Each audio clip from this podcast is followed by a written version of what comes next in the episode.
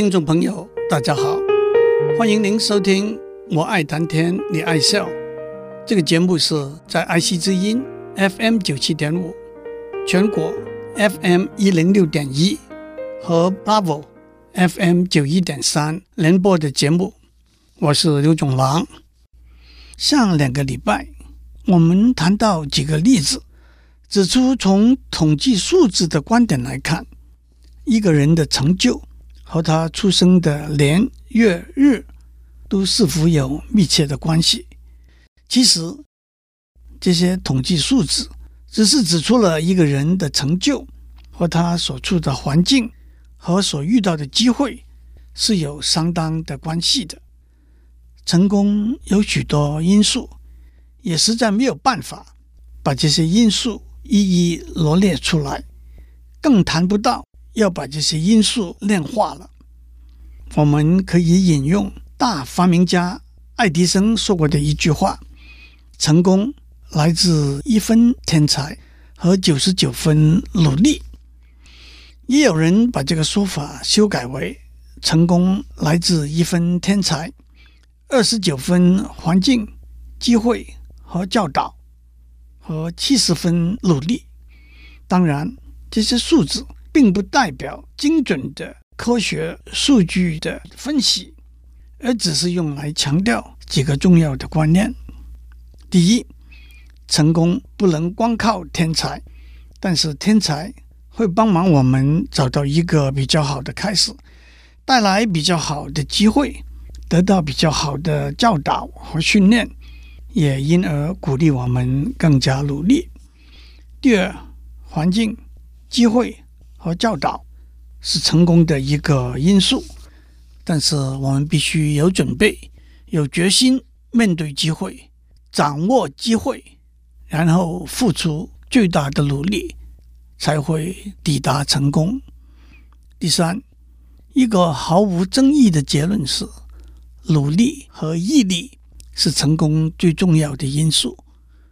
我在上次已经讲过，这个千古不移的定律，在近年来，心理学家和认知科学家经过很多调查、统计和分析，一方面发现智力商数 （IQ） 和成功之间的关系是并不密切的。除了我在上面讲过的斯坦福大学 Louis Terman 教授的调查之外，也有别的相似的统计的结果。另外一方面，持续不断的努力可以量化为一个十年定律或者一万小时定律。一九八五年，美国芝加哥大学的心理学家 Benjamin Bloom。分析了一百二十个最杰出的运动员、演员、艺术家、科学家、数学家成功所经历过的路程。他的结论是：这里头每一个人都经过十年到十五年的努力，才到达他们的职业、事业生涯的最高峰。所谓十年定律或者一万小时定律。就是说，成功来自十年或者一万小时以上专注用心的练习努力。专注用心的练习努力，包括有严师指导、有慈母关注和严谨的自律自省的练习。用一天平均做两个钟头专注用心的练习来算。一万小时就是十到十五年了。让我做一个小小的解释：虽然一天努力练习的时间可能不止两小时，但是在生理和心理上，专注用心的练习努力，往往不能够超过两个小时。这倒让我想起我们有一句老话：“台上三分钟。”台下十年功，这句话原来是指演员在舞台上三分钟精彩的表演，是来自十年努力锻炼的苦功。但是这何尝不也是一位科学家在诺贝尔奖的领奖台上，一位运动员在奥林匹克竞赛中得奖者的升旗台上，一位政治家在发表总统就职演说的讲台上，一位外科医师在手术台旁边那三分钟呢？诗人杜甫有两句诗：“读书破万卷。”下笔如有神，意思是读破了一万本书，写起文章来就像有神力的帮助一样了。这不也正是一万小时定律吗？破这一个字可以有三重的含义：破就是把书本翻了又翻，读了又读，把书都翻破了；破就是识破。把书读得透彻、深入了解，破就是突破、超越书本里头所说的，创造自己的理念和风格。破不也正是指我们上面讲的专注、用心的训练和努力吗？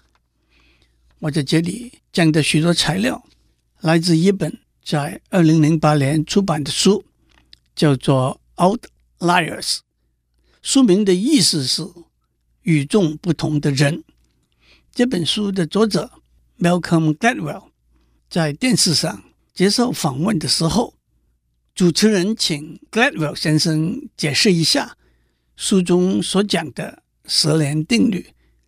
Gladwell 先生问主持人：“您是一位非常有成就的电视评论员。”请问您经过多少人的经验，才有现在这一份胜任愉快、挥洒自如的感觉呢？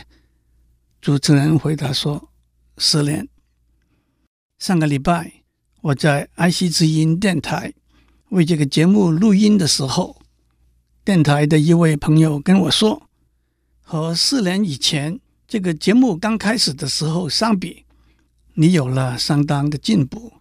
我谢谢他说，那我距离限度还得继续有五年到十年的努力。接下来，让我们看看在摇滚乐历史上最成功的一个乐团 The Beatles 披头士的故事，作为一万小时定律的例子。一九五七年，十六岁的 John Lennon 约翰·兰农。和一些朋友在英国利物浦组成一个乐团。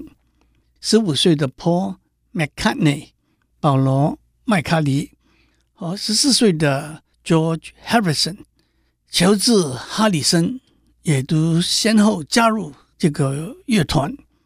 他们三个都是吉他手，鼓手都是换来换去，一直到了一九六二年，Ringo Starr。加入成为固定的鼓手。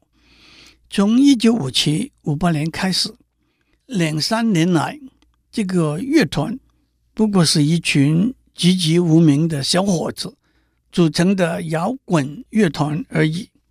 但是几年之内，他们声誉崛起。从一九六二年开始出唱片，到在欧洲巡回演出，到在一九六四年。到美国演出，轰动全球，引起了所谓“披头士疯狂”的旋风 （Beatles Mania）。在过去的半个世纪里头，他们对流行音乐的影响是非常庞大的。我要讲的是，在最开始的时候，他们得到的一个机会：一九六零年八月。他们得到一个合约，去德国汉堡的夜总会演出。其实那不是一个什么了不起的机会，汉堡也不算是摇滚音乐的一个中心，赚的钱也不多，夜总会里头的环境和气氛也不怎么样，听众也不懂得欣赏他们。但是他们在那里一个礼拜七天。每天五小时不停的演出，从一九六零年八月到一九六二年年底，他们一共去了汉堡五次。第一次演出了一百零六天，每天五小时以上；第二次九十二天；第三次四十八天，一共演奏了一百七十二小时。第四、第五次加起来。又有九十二小时的演出，加起来，他们在一年半之内，一共演出了两百七十天，一千两百小时。一千两百小时是多少？普通一个乐团从开始到解散，也不一定会演出一千两百小时。那就是不断的努力，不断的磨练。那就是一万小时定律所说的。The Beatles 有许多流传久远的歌，例如《I Want to Hold Your Hand》，Michelle；例如《Hey Jude》，还有《Yesterday》。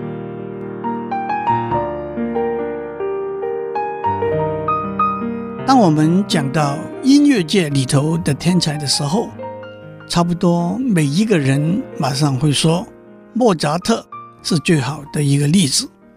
他五岁开始作曲，六岁就举办独奏音乐会，在欧洲各地巡回表演。七岁写了第一首小提琴奏鸣曲，八岁写了第一首交响乐。他出生在一七五六年，不幸在一七九一年。三十五岁的时候就过去了。他一生一共有六百二十五首作品，其中不少是永垂不朽、非常伟大的作品。毫无疑问，莫扎特具有过人的天赋。但是，按照专家的分析，莫扎特的成功又一再肯定了十年定律。虽然他从五岁就开始作曲，但是莫扎特。也经过十多年的磨练，才真正到达他在音乐里头成就的最高峰。心理学家 Michael Hall 在他的一本书里头指出，以成熟的作曲家的标准来衡量，莫扎特早期的作品并不算出类拔萃。他早期的作品很多都是由他的父亲帮他写下来，甚至可能。帮他修改过的，他早期写的七个钢琴和管弦协奏曲，只不过是把别人的作品重新编排而已。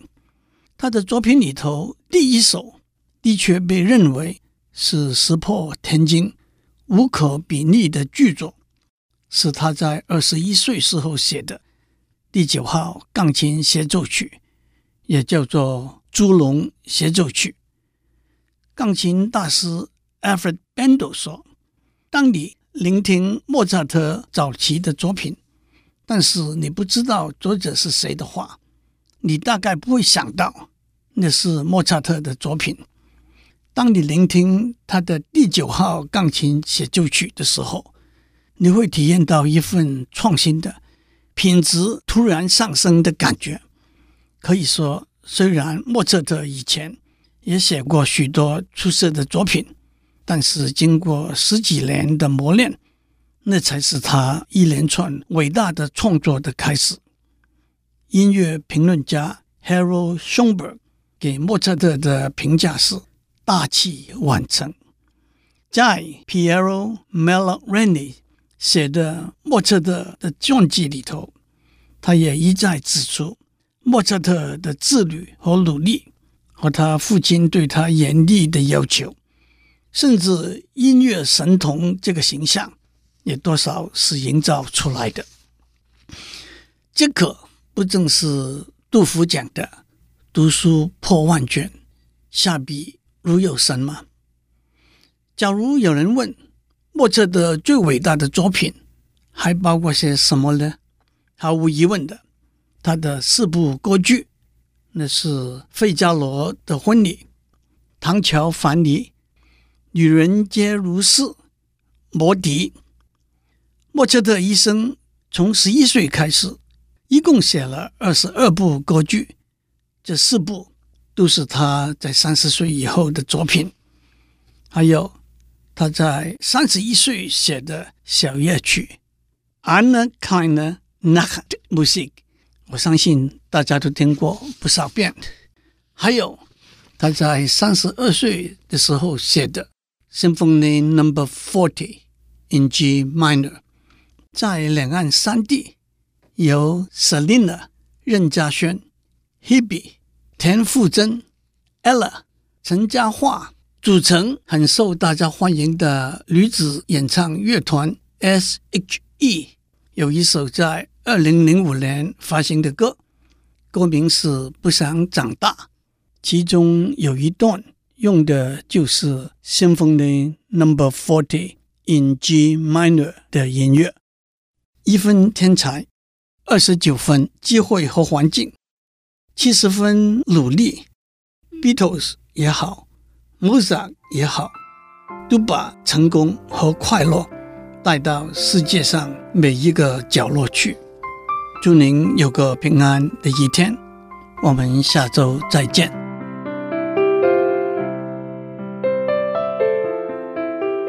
以上内容由台达电子文教基金会赞助播出。